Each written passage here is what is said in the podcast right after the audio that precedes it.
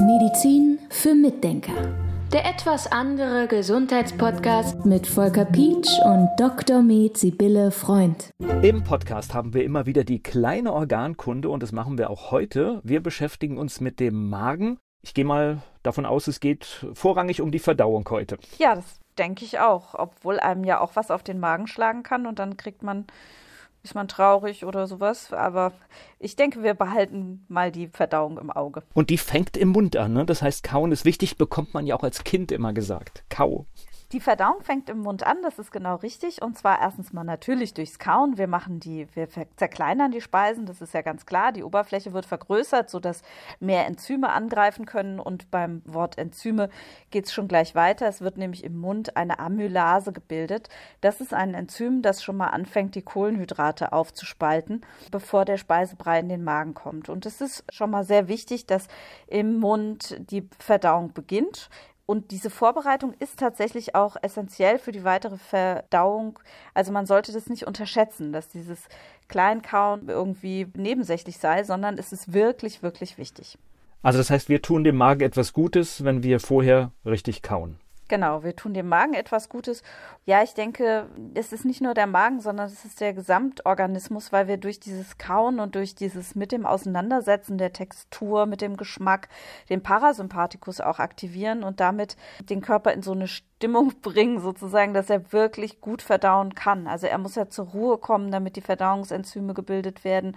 Und er muss auch zur Ruhe kommen, damit er die Nährstoffe gut aufnehmen kann und gut verarbeiten kann und dann auch aufbauen kann. Also nicht aufbauen, die Nährstoffe aufbauen kann, sondern im Körper neue Dinge aufbauen kann, bilden kann. Und dafür brauchen wir den Parasympathikus. Es geht ja in diesem Podcast um Gesundheit. Was können wir denn machen, damit unser Magen generell, dass es dem gut geht, dass er gesund bleibt? Also sehr sehr wichtig ist auf jeden Fall schon mal dieses ruhig sein.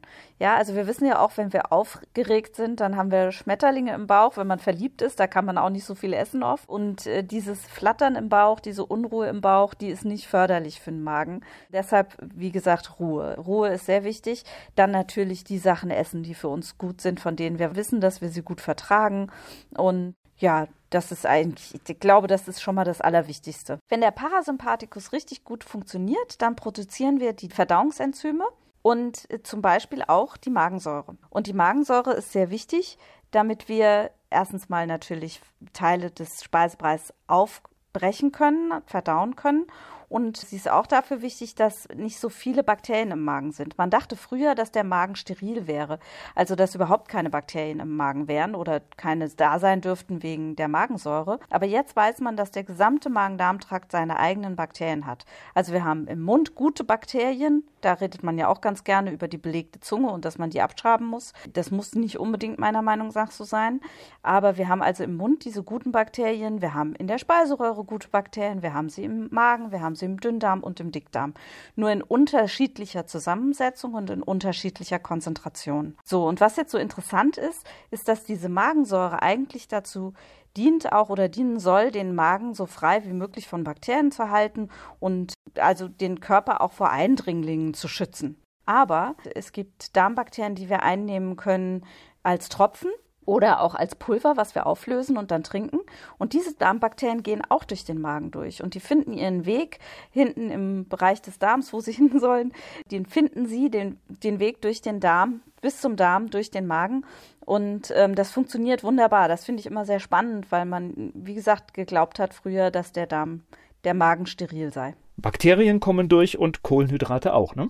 Die Kohlenhydrate werden zum Teil verdaut von der Amylase, werden schon so ein bisschen geöffnet und die Amylase wird im Magen allerdings aufgelöst und dann werden die Kohlenhydrate im Magen nicht weiter verdaut, sondern gehen weiter in den Dünndarm. Du hast gerade das Stichwort Magensäure gesagt. Das kennt der ein oder andere auch, das saure Aufstoßen. Was passiert da im Magen, wenn das so ist?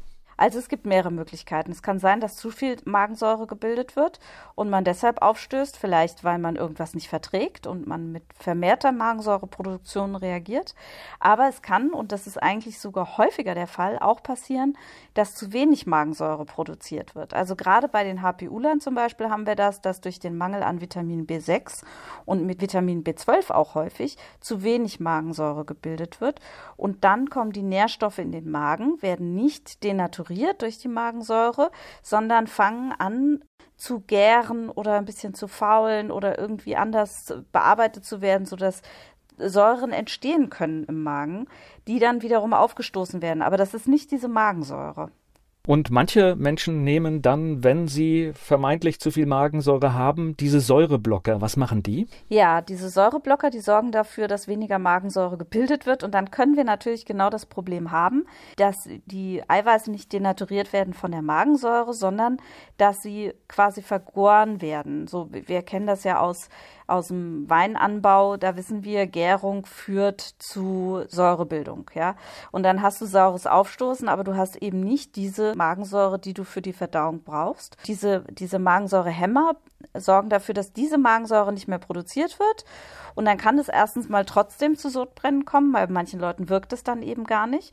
Und weil weil eben Gärung vorliegt im Magen. Oder aber, was noch viel wichtiger oder auch problematisch ist, ist, dass Nährstoffe nicht mehr aufgenommen werden können, wenn die Magensäure blockiert wird, die Magensäurebildung blockiert wird. Dann werden, wird B12 nicht mehr richtig aufgenommen, dann wird Magnesium nicht mehr richtig aufgenommen. Ganz viele andere Mikronährstoffe werden vom Körper nicht mehr aufgenommen, auch weil die Magensäure wichtig ist, um später im Magen-Darm-Trakt für ein gutes Milieu zu sorgen und für einen guten pH-Wert zu sorgen. Und wenn der nicht stimmt, dann funktionieren wieder ganz viele andere Enzyme nicht. Also man bringt durch diesen euphemistisch Magenschutz genannten Stoff schon einiges durcheinander im Körper, was ich nicht für so sinnvoll halte. Und es ist übrigens auch so, dass diese Magensäureblocker entwickelt wurden für die Intensivstationen vor vielen Jahren und eigentlich dort auch nur für so für die Behandlung von Patienten über ein paar Tage, während sie zum Beispiel Cortison bekommen haben oder sowas hochdosiert weil das auch wieder Probleme machen kann im Magen. So, und mittlerweile nehmen aber Leute diese Magensäureblocker über Jahre ein. Also ich habe Patienten, die nehmen das seit 20 Jahren ein und die haben dementsprechend auch Probleme mit ihren Mikronährstoffen. Im Vorgespräch hast du mir gerade gesagt, und das war mir so gar nicht bewusst, dass der Magen auch ein Muskel ist. Ja, der Magen ist ein, ein extrem starker Muskel. Also der stärkste Muskel, den wir haben, ist ja unser Kaumuskel, der ist wieder weiter oben aber der Magen ist auch richtig stark und muss auch den Speisebrei richtig durchkneten können. Man sieht das, wenn man zum Beispiel Hühner, Hühnermagen zubereitet. Jetzt gerade, wir haben Weihnachtszeit, da macht man auch gerne mal eine Gans und auch die Gänse haben einen Magen und dieser Magen, der ist sehr fest. Wenn man den anfasst, merkt man schon, das ist ein richtig starker Muskel. Und was ich faszinierend finde, ist, wenn wir uns erbrechen, weil wir etwas gegessen haben, was nicht gut war, dass das der Magen weiß, dass, dass er so reagiert. Das ist für mich ein, ein Wunderwerk. Ja, das finde ich auch faszinierend. Also das muss man sich doch mal überlegen. Man isst irgendwas, was für den Körper nicht gut ist und der Magen checkt das kann das wieder ausbrechen. Also das finde ich auch sehr faszinierend, dass da zum Beispiel irgendwelche Erreger drin sind oder irgendwelche Stoffe, die man nicht verträgt. Ja, das ist schon beeindruckend. Also es ist sicher nicht nur der Magen, es trägt dazu bestimmt eine ganze Kaskade an Vorgängen dazu bei, dass das funktioniert, aber es ist schon faszinierend, dass das funktioniert, ja. Medizin für Mitdenker. Der etwas andere Gesundheitspodcast mit Volker Pietsch und Dr. Med Sibylle Freund.